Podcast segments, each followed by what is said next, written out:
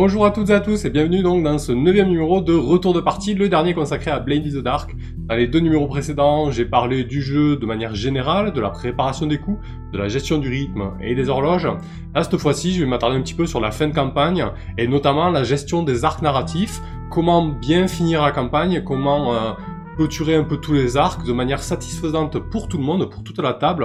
Euh, je pense que l'un des éléments principaux, c'est de savoir écouter les joueuses et les joueurs pour répondre aux attentes diverses et qu'on ait euh, une partie, euh, une fin satisfaisante pour tout le monde. Allez, c'est parti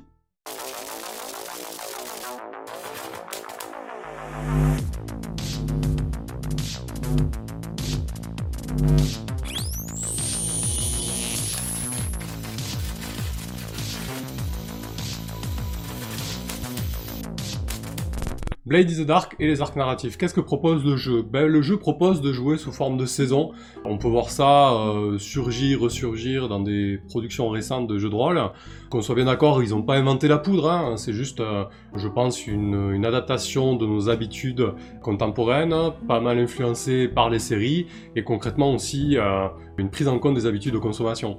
On se rend compte qu'on a tous de moins en moins de temps, qu'on fait 10 milliards de choses, et on se rend bien compte aussi que les euh, campagnes de 20, 30, 40 séances, euh, ça tient plus trop la route. On a du mal à, arriver au bout, concrètement. Mais au-delà de ces considérations d'habitude et de consommation, je dirais, c'est surtout que c'est quand même hyper pratique. Moi, en tout cas, j'adore. L'idée, donc, pour Blade the Dark notamment, c'est de faire ça sous forme de saison, donc, et qui peuvent aller de 8, 10, 12, 14 séances, en fait, et au bout de au bout de la saison, on clôture avec une belle fin et pourquoi pas on peut repartir sur une saison 2 si nécessaire. Alors, pourquoi faire ça? Ça permet notamment d'éviter euh, ce qu'on a tous connu sur les grandes campagnes, c'est-à-dire les campagnes à 20, 30, 45 ou je sais pas, euh, ou même plus courtes. Hein. En fait, on ouvre tout un tas de petites histoires, d'histoires plus ou moins euh, euh, longue, et, euh, et, on se retrouve avec euh, tout un tas. Alors oui, il y a Michel qui a perdu son chat là-bas, il faut aller le récupérer. Ah oui, mais il y a la vieille dame qui nous avait dit qu'elle avait perdu son fils. Ah, mais il y a aussi Robert qui a eu son champ brûlé par les gobelins.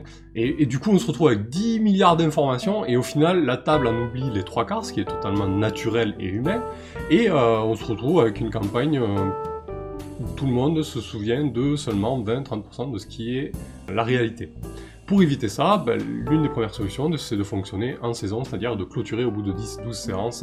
Et pourquoi clôturer ainsi? Parce que tout d'abord, on va pouvoir clôturer un arc narratif majeur, c'est-à-dire que un arc, une, histoire importante dont la table s'est emparée, et de dire, bon ben voilà, on va au bout, là ça y est, c'est la fin, on sait ce qui est advenu de ça, on baisse le rideau. Quand on baisse le rideau, ça va nous permettre de, par exemple, faire des épilogues sur les choses qu'on trouve plus ou moins importantes. Ça peut être des, histoires de moyenne importance ou même de petite importance, mais que la table affectionne, donc on va pouvoir faire des, petits épilogues là-dessus, ou les jouer si nécessaire, ou les narrer, pour dire voilà, ça aussi c'est fermé.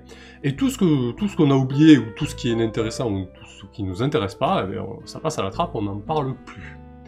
Autre intérêt, c'est que si vous basculez par exemple sur une saison 2, ben, lors de la saison 1, vous pouvez laisser des portes ouvertes. Par exemple, sur Blade in the Dark, nous, on avait l'histoire avec les bouchers. Les bouchers, c'était une autre faction de gros bourrins qui a eu quelques problèmes avec la bande euh, de l'équipe. Des relations très très basses d'entrée de manière mécanique. Euh, ils étaient en moins 2, euh, maximum moins 3, c'est la guerre. Et donc, on, les a fait intervenir à plusieurs reprises, mais à la fin de la saison, on n'a pas vraiment clôturé cette histoire avec les bouchers. Donc là, concrètement, ça aurait pu donner une saison 2 hyper intéressante. Alors peut-être qu'on la jouera un jour, j'en sais rien. Euh, mais en tout cas, voilà, c'est typiquement le cas. Euh, on aurait pu faire une saison 2 sur les bouchers. Et ce qui est intéressant, c'est de, se dire, bon, mais voilà, on va voir ce qui se passe avec cette bande-là à présent. Qu'est-ce qu'on va faire de ce gang? Mais en plus de ça, ça va vous permettre aussi de changer de ton et de thème. Par exemple, nous, la saison 1 était énormément axé sur l'ésotérisme, l'étrange, les fantômes, les démons, les artefacts. Et là, avec une saison 2 sur les bouchers, par exemple, on aurait eu quelque chose de beaucoup plus physique, de beaucoup plus brutal. Et donc, ça vous permet vraiment d'avoir deux saisons qui, sont fortement teintées, contrastées, en fait. Je pense notamment à la série The Wire, qui est considérée comme une des meilleures séries de tous les temps, où chaque saison change de thème, de ton, tout en gardant le cadre de la ville de, euh, de Détroit, si je dis pas de conneries, et les mêmes personnages, etc. Et donc, ça c'est super intéressant, je trouve. Et euh, ça fonctionne super bien. Donc, faut pas hésiter à le faire aussi euh, lorsque vous jouez à des jeux comme ça, euh, sur, ce format, sur ce format de saison.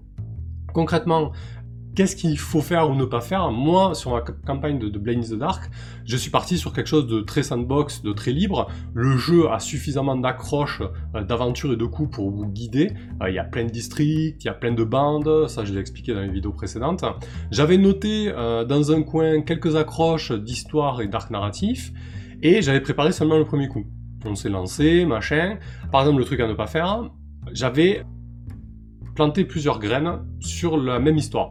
J'avais dit, oui, Lord Strandford utilise le conseil municipal pour racheter des compagnies maritimes et pour acheter des immeubles à vil prix. Il est méchant, c'est un politique véreux, et et en plus c'était le frère de Véléris, l'un des personnages, donc c'était chouette. Sauf que personne ne s'en est préoccupé, la table n'a pas eu le temps de s'en occuper, ou ça les intéressait pas, peu importe. Quoi qu'il en soit, mes graines n'ont pas germé. Alors j'aurais très bien pu être buté et, et m'acharner là-dessus, mais si vous faites ça ou si j'aurais fait ça, le risque c'est d'avoir de la frustration du côté des joueuses et des joueurs et d'avoir des braquages. Et concrètement, on a envie d'aller au bout de cette campagne. Euh, si on lance une campagne, on veut aller au bout de la chose, c'est bête de terminer en cours. Et là, c'est le meilleur moyen pour que ça explose en plein vol, parce que du coup, vous écoutez pas les attentes, euh, attentes de la table. Alors, euh, ce que j'ai fait du coup, c'est que je me suis emparé de, de la matière que m'ont donné les joueuses et les joueurs. Je me suis emparé de ce qu'a fait Quest Macalis, donc, avec le cercle de flammes et euh, la recherche d'artefacts à l'université, enfin voilà, la prise de pouvoir de l'université. Je m'en suis tellement emparé que ça a été, euh, ça a été notre finale de saison. J'ai aussi pris en compte ce qu'a dit Véléris euh, et par rapport à sa fille qui était sous le joug du vampire Lord Scarlock. Concrètement, c'est pas parce que je suis bon seigneur, c'est juste pour faire en sorte que tout le monde s'éclate et que tout le monde prenne du plaisir autour de la table. Concrètement, je pense que le mieux à faire quand on est maître de jeu, c'est d'être euh, flexible, malléable, à l'écoute. Parce que concrètement, si vous commencez à tout prix à vouloir faire jouer ce que vous voulez faire jouer, vous êtes sûr que ça va bloquer, quoi. Il va y avoir du blocage. Alors attention, c'est possible. Mais il faut à ce moment-là faire une session zéro béton là-dessus, en disant euh, voilà, je, veux vous faire jouer à ce jeu, je veux vous proposer ça euh, comme histoire, comme accroche, est-ce que ça vous va Si vous avez un oui euh, unanime et sans équivoque, allez-y quoi. Voilà. Pour revenir un petit peu sur notre campagne de, de the Dark, j'ai été obligé par la force des choses d'être flexible là parce que du coup, c'est vrai qu'au bout de 6-7 sessions, il y a Chaos qui est parti, puis il y a Kelren qui m'a annoncé qu'il devait partir aussi, j'ai recruté Willox. Alors concrètement, j'avais hésité entre recruter encore une troisième personne ou finir à deux joueurs ou totalement arrêter. On a fini à deux joueurs, mais là aussi, du coup, il a fallu s'adapter au niveau de l'histoire et tout ça et, focaliser sur les choses qui intéressaient la table. Par exemple, là, il y avait Quest et Macalis et son histoire d'université. Euh, j'allais pas leur faire jouer euh, les portes qu'avait ouvert le personnage de Chaos, ou j'allais pas faire jouer le, le, conseil municipal et leur strength ça aurait, ça aurait eu aucun intérêt quoi. Euh, je me serais peut-être fait plaisir à moi, mais, euh, mais ça, ça n'aurait jamais tenu. Donc voilà, il faut vraiment s'adapter aux idées des, joueuses et des joueurs, plus de ça, c'est du pain béni, parce que du coup, en plus d'avoir euh, une table motivée, impliquée, vous allez vous décharger de pas mal de boulot au final. Parce que vous, la seule chose que vous aurez à préparer et à réfléchir, c'est les complications possibles, les, euh, les éventuelles conséquences, suites, etc. Donc c'est top. Donc voilà, je, conclurai encore une fois en, rabâchant euh, ces principes, c'est euh, soyez flexible, soyez malléable, soyez à l'écoute, et franchement ça ne peut que bien se passer. Allez, à plus tard. Voilà, j'espère que ce neuvième numéro qui conclut les retours de partie sur Blind in the Dark t'a plu.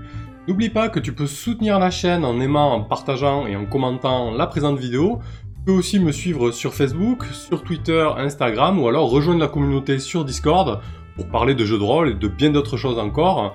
Si tu veux soutenir la chaîne de manière un peu plus pécuniaire, c'est-à-dire pour euh, soutenir la production de vidéos, euh, l'amélioration du matériel pour proposer toujours du contenu et des lives de meilleure qualité, tu peux aller sur Tipeee et choisir le type à hauteur qui te convient hein, par rapport à ton budget.